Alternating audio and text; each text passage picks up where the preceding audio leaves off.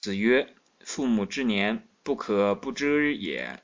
一则以喜，一则以惧。”孔老夫子说呢，父母的年岁不可不常记在心呐，让你呢一想到的时候呢，又是欢喜，又是忧惧。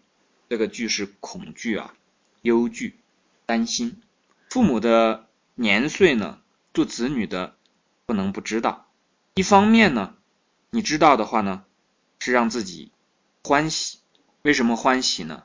就像我们刚才所讲的，其实一个人有父母啊，是一件很幸福的事情。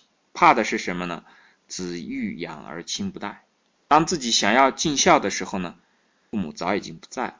这个时候呢，我们就看到是什么呢？这个时候的子女去尽孝啊，只会子心酸，只能通过这个祭祀的时候啊，非常悲痛的哭泣来表达。来宣泄。另外一方面呢，让自己呢知道父母的年岁以后呢，有一种紧迫感。我们讲，如果讲这个忧虑和这个恐惧啊，有很多的子女确实是这样的，很担心父母的健康，生怕到哪一天呢，这个父母呢身体出现问题，然后离自己而去。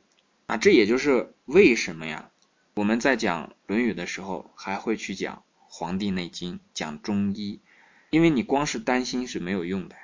你说我很担心，你不要抽烟了，你不要喝酒了，你不要吃肉了，等等这些，它有用归有用，但是呢，用处太小，不如起而行之。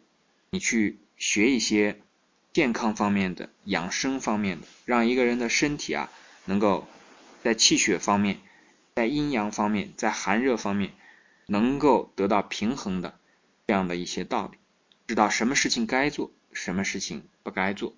那么什么事情该戒？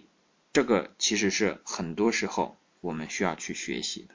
我们的身体其实不是说很容易变坏的，一个疾病，尤其是大型的疾病，都得修炼几十年才能练出来，中间有无数次的这个终止的机会。一个健康的身体，只要你什么都不做，注意说的是什么都不做，它就可以健康。我们这里所说的什么都不做呢，就是指那些由妄想推动的，比方说妄劳作啊，这个通过妄想推动的疯狂工作啊，然后还有这个贪吃啊，这个嘴上把不住关啊，吃一些不该吃的东西，以这个享乐为目的的这种以吃作为主要手段的这样的一些对健康非常不利的事情。如果能够戒掉的话，其实身体本身就会很健康。所以呢，对于父母的年岁这一块呢，实际上在我们来讲呢，如果一个人明白父母的年岁呢，其实也对自己是一个关照。我们来讲长寿的这个家庭当中呢，一般长寿也会遗传，疾病呢也会在一个家庭当中遗传。父母的这个年岁呢，其实对自己是有很大的这个参考意义、参考价值。那你知道这个年岁呢？一般来讲，对自己呢，就会更明了自己该做什么事情。我们讲一则以喜，一则以惧呢，主要是讲说，你不要啊，把什么事情都放在以后。尤其现在有很多的这个子女啊，是在父母的这个所居住的这个外地工作，否则的话就不会有那么大的这个春运嘛。一到这个春节的时候才回家去，那这样的话呢，对父母的尽孝呢？就人世间最大的一份爱啊，就被自己抛在一边了。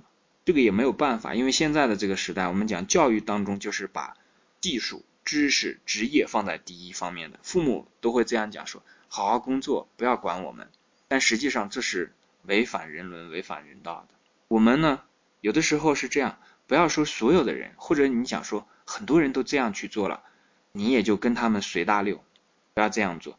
我们保持一下独立的思维能力，比方说，就像我现在所在地方的这些人，他们会在自己的墙上就写着“清白传家”呀，他就会写着“白人家风”啊，他会就会把父母的这个遗像挂在自己的客厅的中堂啊，这都是他们的这个风俗啊。在别的地方你们挂不挂他不管的，我觉得这样对。我今天看到他们这个地方的一个，应该是村委会贴的这个。标语很有意思，是标语啊！标语上写的是什么呢？现在关爱老年人，就是关爱以后的自己。就是他这个地方的标语，这种由政府机关发布的这种标语，都在宣传着孝道，都是以此为主要的宣传方向。这是不是很有意思？我们自己呢，不要说哦，现在的这个社会当中呢啊，大家都是这个情况，那我们自己就也就如此吧。有的时候其实应该自己想一想，是不是应该考虑一下父母的年岁，是吧？如果是觉得有必要的话，那这个一则以喜，一则以惧，不是说就情感上高兴一下、欢喜一下、忧忧虑一下、恐惧一下就完了，是需要有行动的。你如果光是说啊欢喜一下忧惧一下，然后就完了，那这句话不如不学啊。那我可以讲，你学这句话就是在自寻烦恼。你不如把这本书合上，该干嘛干嘛，是吧？随波逐流也很潇洒，是吧？如果你能潇洒到底的话，不妨一试嘛。但如果做不到的话呢，觉得于心不忍的话呢，还是应该用自己独立的思想、自由的精神。来重新看待一下这件事情，究竟该怎么样去做？好，这句我们讲到这里。